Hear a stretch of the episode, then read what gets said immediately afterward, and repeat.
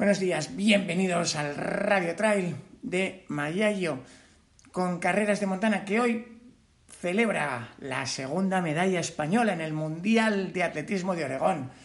Una medalla, como no, en el 1500, esa prueba fetiche de los españoles desde la noche de los tiempos, que, bueno, ha vuelto a dar frutos. Tres españoles en la final de un Mundial, tres. Y ojito, ¿eh?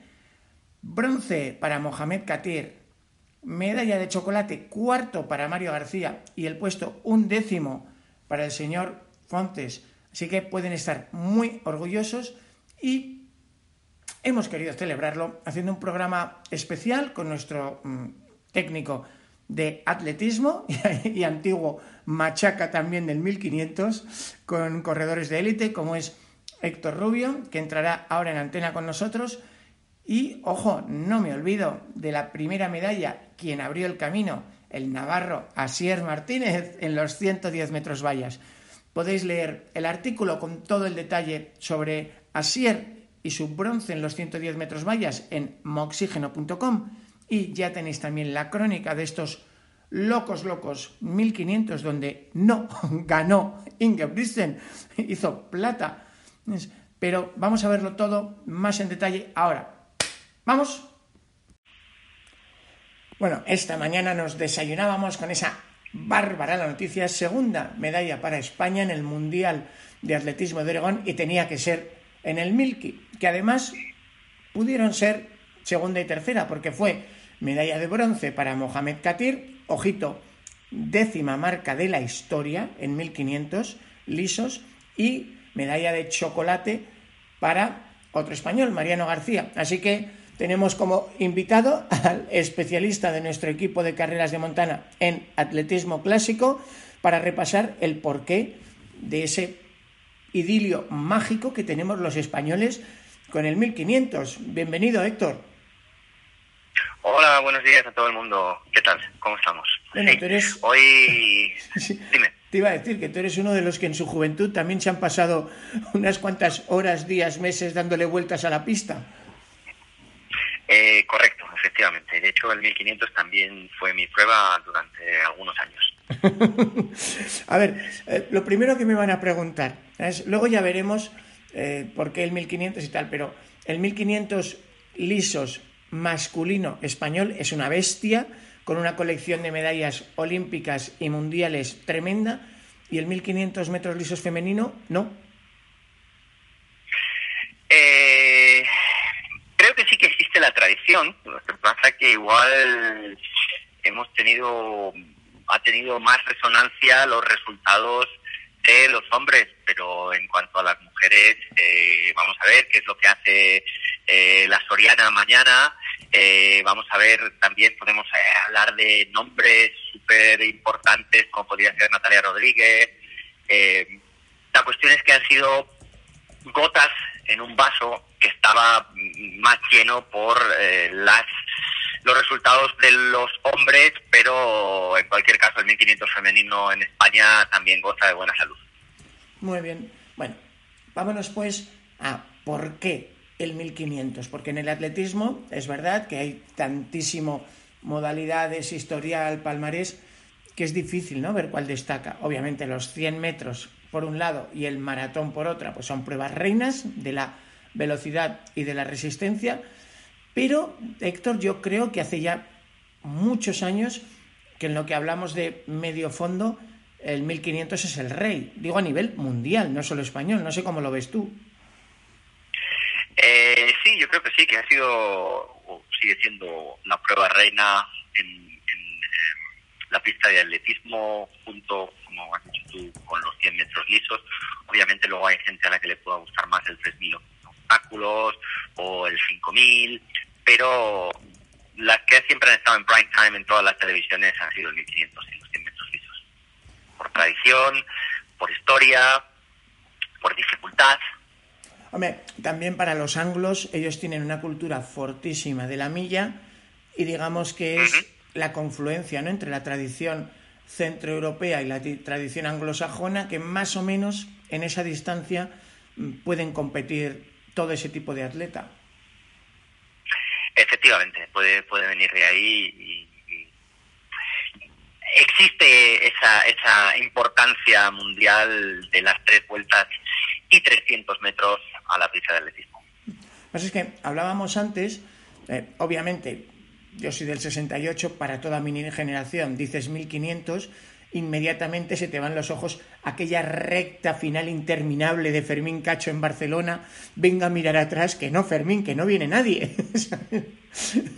Pero antes de ese 92, de esa primera generación de oro española, que ya hablaremos luego de Cacho, González, Abascal, Reyes Estevez, antes ya hubo mm, una primera generación de oro que fue británica y que yo creo que quizá fue la que lanzó ¿no? el mito del 1500. De hecho, uno de ellos es presidente del World Athletics hoy en día, Ser Sebastián Coe, pero estaban también Steve Cram, estaba Obed, y de hecho, si no me equivoco, Héctor, puede ser que fuera uno de ellos, creo que fue Cram, el primer hombre en bajar de 330. Eh, podría ser, pero ahora mismo me ha pillado con esa pregunta.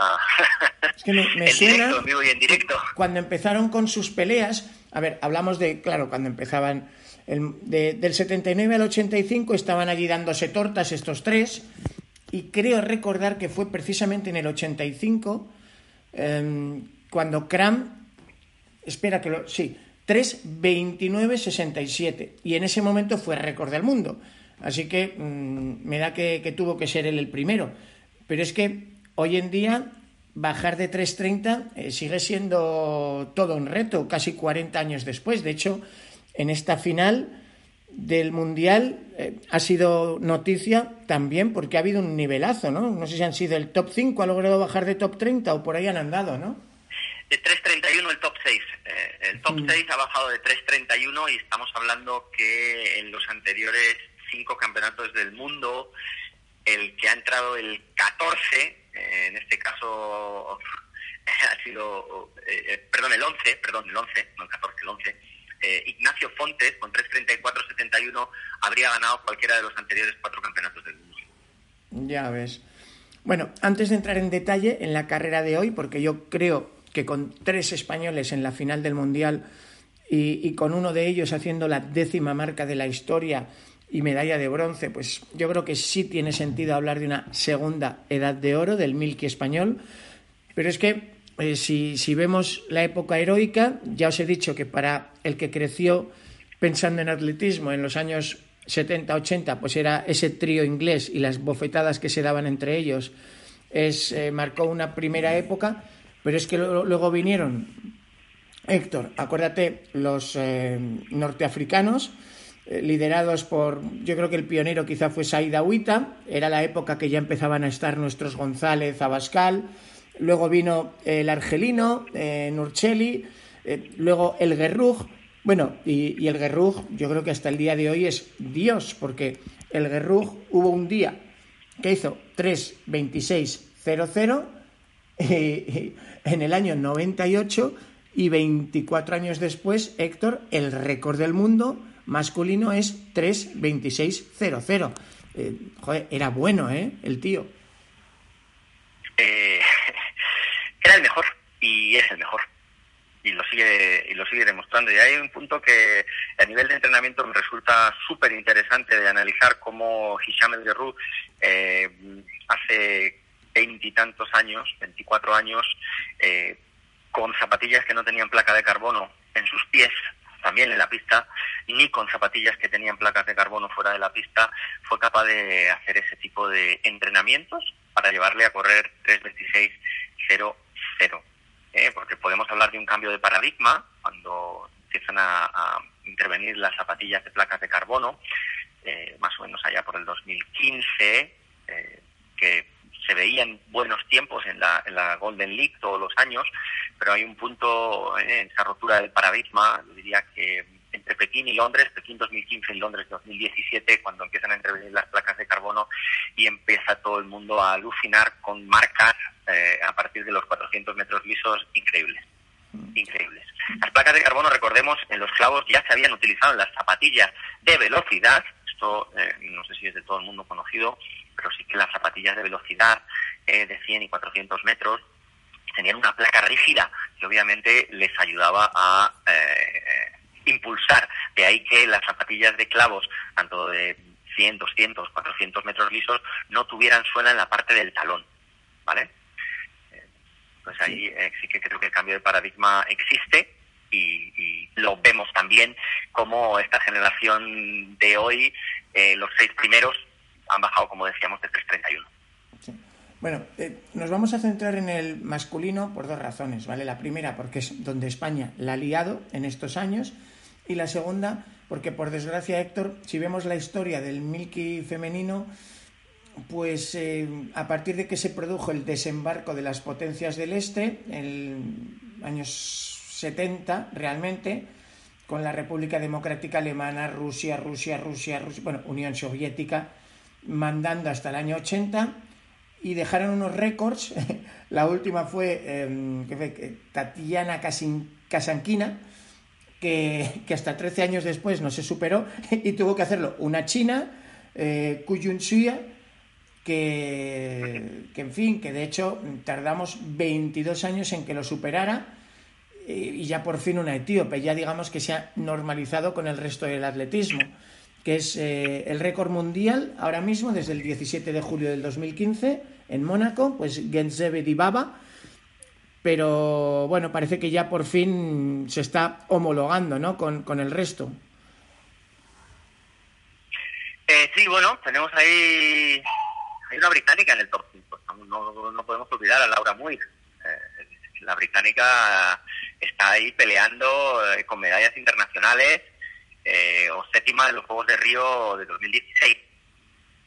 Muy bien. Bueno, recordar que, como muy bien apunta Héctor, pues en Tokio 2020, oro para Faith Kipyegon, la keniata, 3.53.11, récord olímpico, plata Laura Muir y eh, bronce Sifan Hassan, que, en fin, Sifan Hassan también es todo un personaje. Hay que recordar que es oficialmente holandesa, pero de origen etíope. En fin, vamos a los hombres, porque en los hombres, si teníamos los míticos eh, Obed, Kram, Coe, eh, Agüita, El Guerrug, Cacho, el, no sé cómo explicarlo, el dios moderno sería el Inger Bristen, campeón olímpico, récord olímpico con, eh, en Tokio, 3.28.32 y todo un personaje por sí mismo, como talento atlético y por lo complicada que es su vida, ¿no, Héctor? Eh, pues sí, eh, interesante el resultado de hoy, donde todo el mundo era vencedor, obviamente por las temporadas que estaba haciendo y a lo que nos tenía acostumbrado, y como la tradición británica y, Jake Whitman eh, ha dado la campanada, ¿no? Eh, y decías al respecto de la vida de Jacob, eh, viene de una familia en la que su padre ha sido su entrenador hasta hace poco más, no sabemos exactamente si 11 meses o 7 meses o 6 meses, en la que su padre utilizó lo que llamaríamos Big Data, análisis de datos, para analizar la fisiología y la fisionomía de sus tres hijos y dedicarle más tiempo al que él creía que podía ser el, mm, el mejor de los tres. Hablamos de una familia en la que los tres hermanos han sido campeones de Europa en diferentes distancias. Y sí, interesante la familia y, el proceso que han tenido hasta que ha llegado estos, eh, estas medallas para Jakub, el más pequeño de la saga. Hombre, bueno, vamos con España, la edad de oro española. Yo creo que, ya os decía, hay una de las españoles entre las mejores 10 marcas de la historia.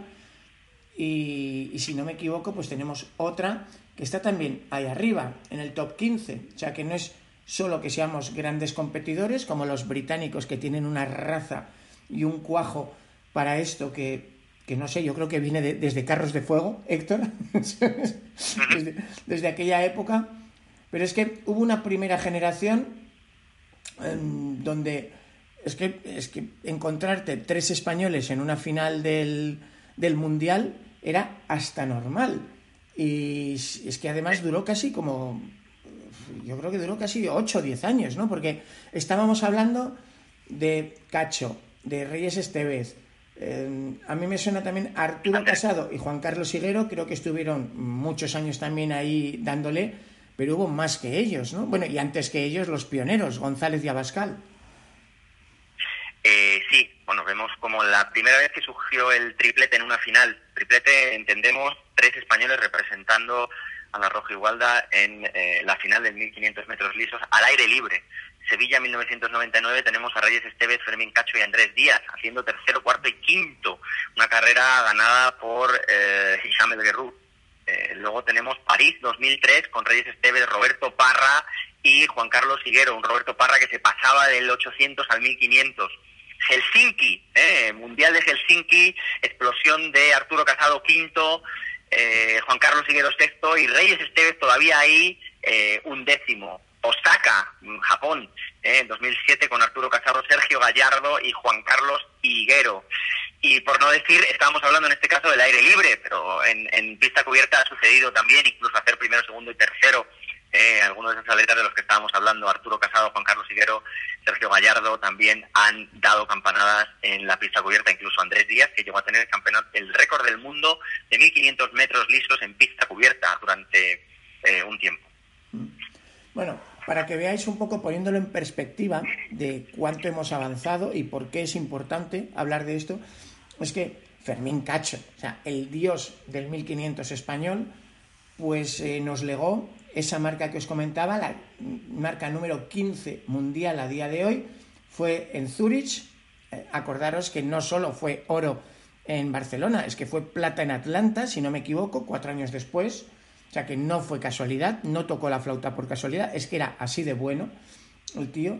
Y en el 97 en Zurich, el 13 de agosto del 97, pues dejó 3.28.95 que hemos tenido que esperar 25 añazos para que mm, ayer, pues eh, el señor Mocatir, el 9 de julio, perdón, no, no, el 9 de julio pasado, no ayer, pues eh, Mocatir hacía 3.28.76 y, y la verdad es que en, en esta final también le hemos visto correr maravillosamente para el bronce, Héctor. Efectivamente, permíteme dar un dato. He dicho que Andrés Díaz tenía el récord del mundo, tuvo el récord del mundo de pista cubierta. No, me refería al récord de Europa, perdón. ¿eh? eh que además estuvo vigente durante 22 años hasta que Jacob, del que hablábamos, lo batió en febrero del 2021. Eh, y volviendo al, tema, efectivamente, la marca de Fermín Cacho, eh, que se realiza en 1998 en Mónaco, ha estado vigente hasta que el año pasado Katir batió ese récord de España que también había sido récord de Europa, que anteriormente fue batido por Mo Farah. Bueno, para que os hagáis una idea, vamos ya con la carrera de hoy. Pues eh, la ha ganado el británico Jake Whitman con 3.29.23. O sea que el oro estaba a tiro de, de Mocatir. Y la verdad que ha sido una, una, carrera preciosa. Por supuesto, Kenia estaba allí con toda su escuadra. Pero yo creo que hacía muchísimos años que no veíamos a los europeos batirse el cobre de esta manera, porque es que en la salida, pues ya teníamos un africano dando caña y tirando desde el primer minuto, que él venía a ganar, venía a ganar por delante de incluso de Brisbane. Yo, yo me quedé un poco pasmado, Héctor. efectivamente, pero bueno, creo que ahí eh, querían repetir la historia de, que, que, fue presente sobre todo durante todo el principio de la era del año 2000 con Asbel Kiprop, fue tres veces consecutivas campeón del mundo de 1500 metros lisos.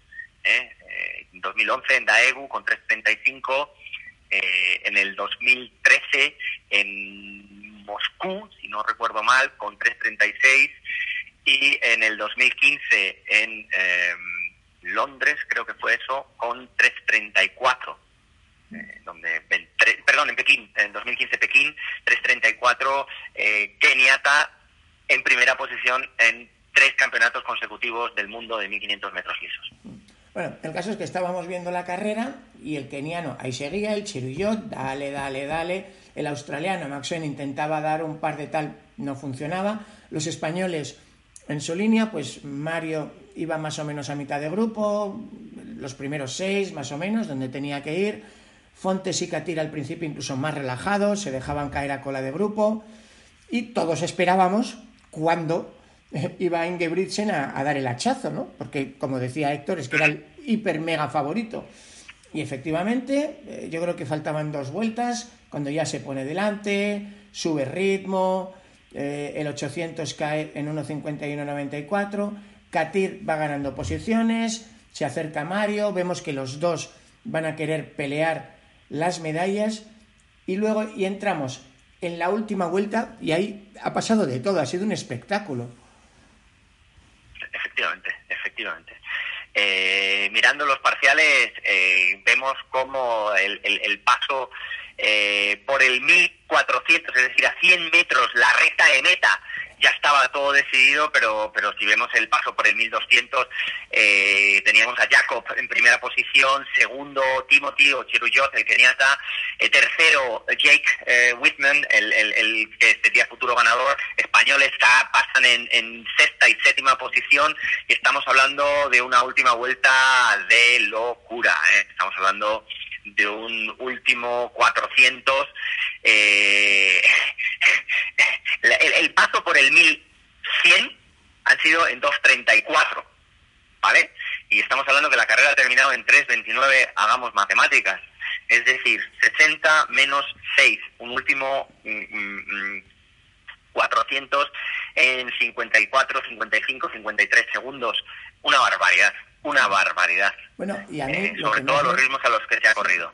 Lo que más me flipó, Héctor, es que dentro de ese nivelazo, con los kenianos, el noruego, el, inglés, todos dándolo todo, de repente eh, la recta final de Katir y de García eh, ha sido espectacular. No sé ni cuántos puestos han ganado hasta que se han metido tercero y cuarto. Y es que no daba crédito. Si les dara un poco más de pista a saber cómo acaba la cosa sobre todo Mario García, esto es una opinión personal, para mí es el que mejor ha competido eh, de lo que estamos hablando en este momento, eh, entrando séptimo en la recta de meta y acabando cuarto. Eh, y los ritmos que hemos visto y los tiempos de paso, estamos hablando de alguien que en el día de hoy ha estado ahí peleando su máxima, su, su, su mejor marca. En este caso, Mario ha hecho mejor marca personal, 3.20 3.30-20 y ha sido un carrerón, ha sido desde luego un carrerón. Interesante ver también, como hablábamos al principio, que los cinco primeros han sido europeos. No ha habido por primera vez en estos últimos, este análisis que he hecho desde el 2011 hasta el 2022, en los últimos 10 años, cinco campeonatos, eh, no ha habido ningún keniata o africano en el podio. Bueno, por resumir, tres españoles en la final y los tres han competido muy bien, 3.29.90 y bronce para Mohamed Katir, 3.30-20 y medalla de chocolate para mm, Mario García. Luego, un décima plaza para Fontes, el granadino, con 3.34-71, mejor marca de la temporada. O sea que tiene mérito saber sacar lo mejor en un campeonato, como apuntaba Héctor antes. Y, y chicos, es que, es que ya van cinco ocasiones donde metemos tres finalistas en un mundial, eh, yo no daba. Héctor, es que hemos metido tres finalistas en un mundial más veces que Kenia. es, la tradición. Eh, y cuando hablo de la tradición, obviamente, aquellos que nos hemos dedicado al atletismo durante muchos años eh, y en el medio fondo, pues es como de que quiere ser Messi o quiere ser eh, ¿cómo se llama otro jugador de fútbol? Cristiano Ronaldo. Pues, eh, los, eh, los chavales pequeños, cuando éramos pequeños y hacíamos atletismo, queríamos ser Fermín Cacho, Cacho o Reyes Esteves. cuando yo entrenaba en el grupo de Arturo Martín, querían ser, los chavales querían ser Arturo Casado, y ahora los chavales quieren ser Mario García o Mohamed Katir o Ignacio Fontes, obviamente. Sí, sí. Bueno, a ver, y es que Katir es el cuarto medallista español en, el 1500. Es que fue José Luis González, ya os decía, el pionero, plata en Roma 87, Fermín Cacho, en aquellos años mágicos, un lustro mágico que tuvo del 92 al 97, que hizo plata en Stuttgart 93, un Reyes Estevez, que yo creo que el personaje quizá eclipsó un poco al atleta, porque de verdad que como atleta era un fenómeno, con dos bronces en Atenas 97 y Sevilla 99. ¿Tú crees que esto mm, podemos tener una segunda edad de oro eh, tan brillantísima como, como aquella generación del 87 al 99 o, o realmente Ah, hay que saber saborear esta medalla porque está carísimo todo ahora en día? O sea, yo creo que esa edad de oro nunca se fue. Lo que pasa es que igual esos atletas no eran tan mediáticos. Eh, el León de Aranda, eh, Higuero, eh, Arturo Casado, eh, esos atletas han estado ahí. Lo que pasa que igual no fueron tan mediáticos y, y no no estaban en tantas portadas, como decías tú, a lo mejor Reyes Esteves, el personaje antes que el atleta. Eh, pero esa, para mí, que he sido corredor de 1500, esa, esa edad de oro nunca se marchó, lo que sí se marcharon y no existían tantas eran las ayudas gubernamentales, eh, así como la posibilidad de dedicarse enteramente al atletismo, como pueden hacer algunos de los atletas a día de hoy.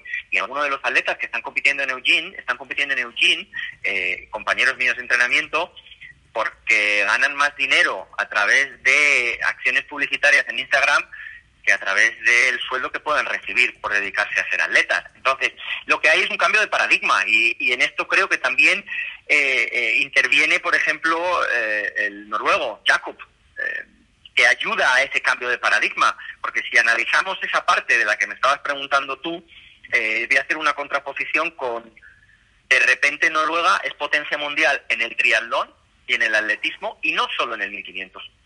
¿Desde cuándo Noruega, un país tan pequeño, y esto existe o está sucediendo en los últimos 8, 10, 12 años?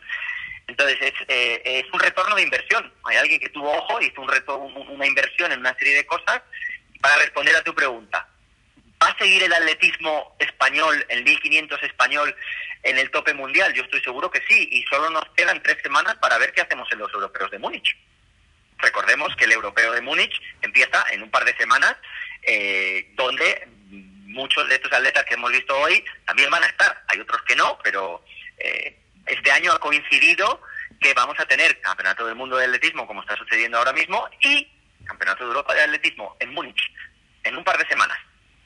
Hombre, yo, puestos a, a darle vueltas a la cosa, pensaba qué tiene España que no tengan otros países para mantener esa presencia en el 1500 y, como tú dices, en recursos, pues no es que tengamos unos recursos especialmente brillantes. Eh, A lo mejor puede ser que el hecho de que tengamos una temporada de cross mm, tan larga y tan brillante y que sí que hay mm, dinero para los atletas puede ayudar a, que los del Milky mm, también trabajen esa fuerza o tal? ¿O tú crees que realmente la gente del cross más tira luego a 5.000, 10.000 y no, no hay ahí sinergias? Arturo Casado corría muchos crosses durante la temporada de invierno.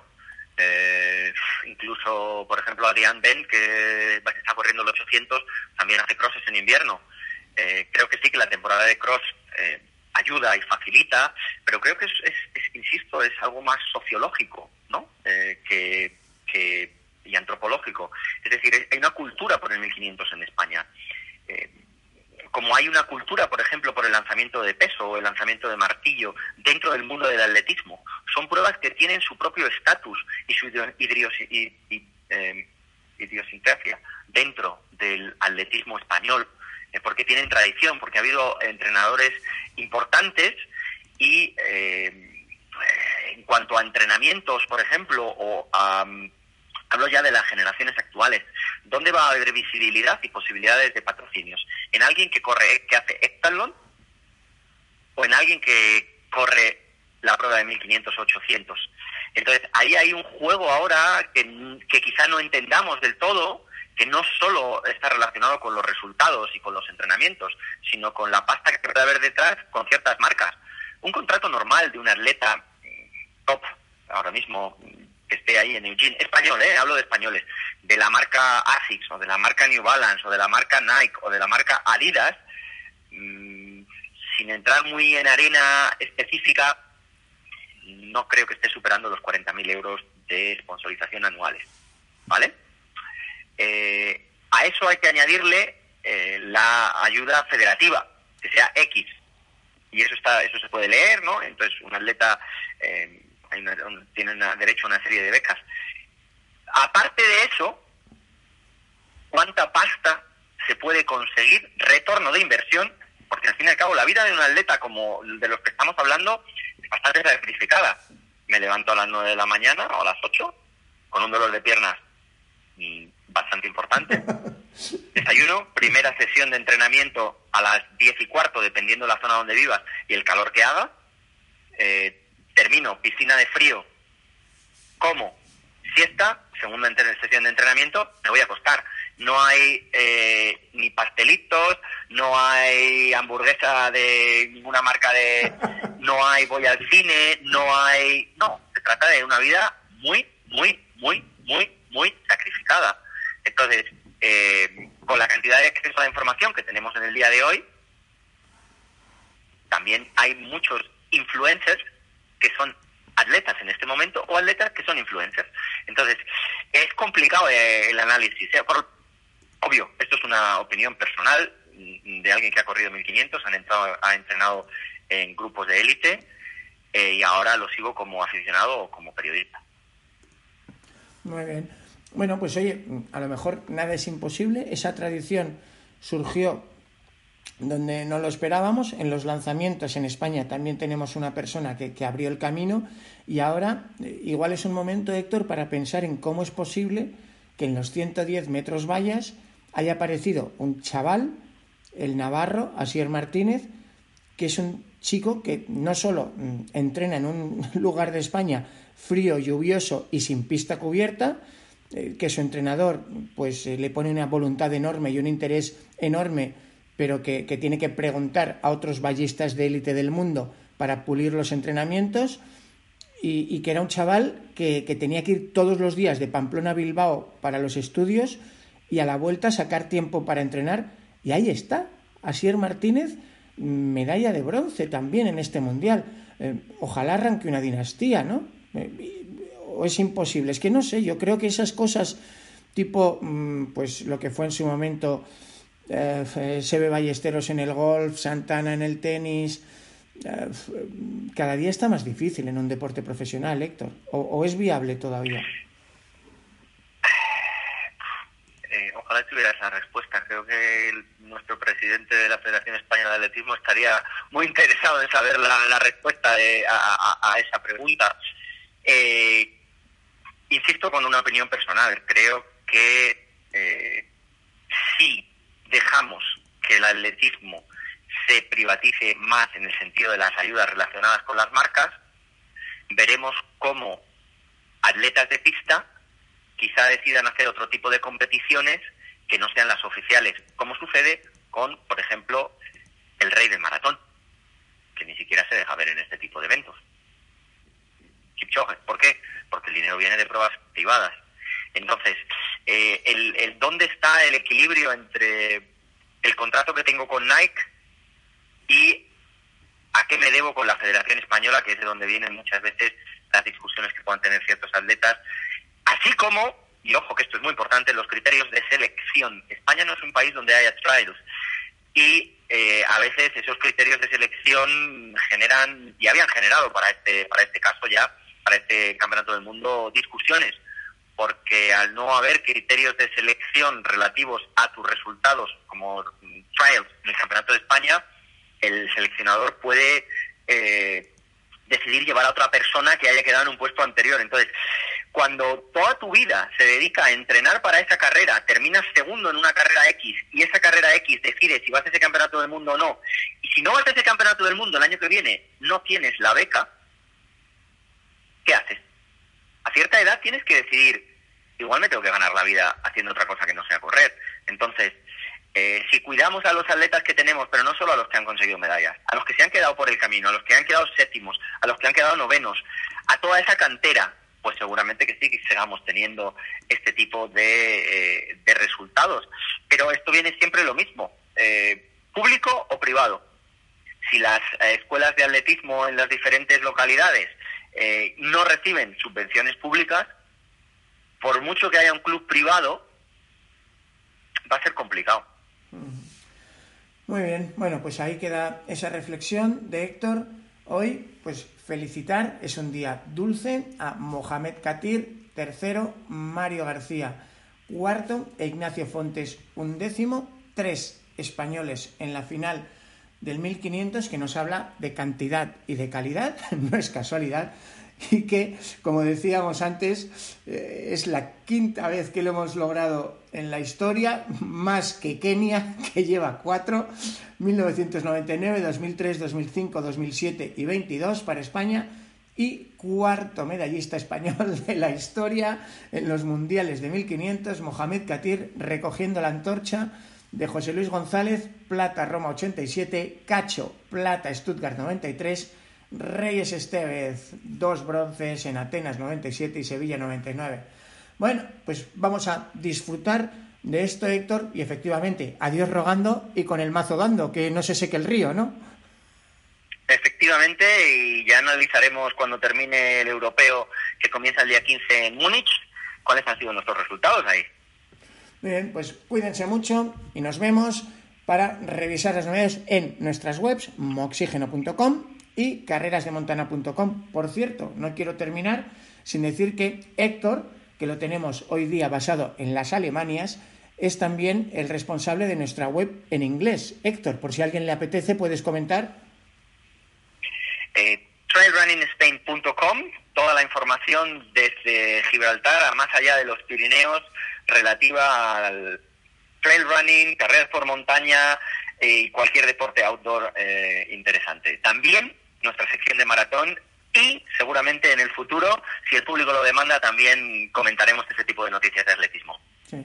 Y bueno, que sepáis que Héctor y yo vamos a intentar cubrir, tanto en español como en inglés, las próximas dos grandes carreras de montaña del mundo mundial, que son la Suiza de Sierre Final y la trinacional del Ultra Trail Mont Blanc en Chamonix.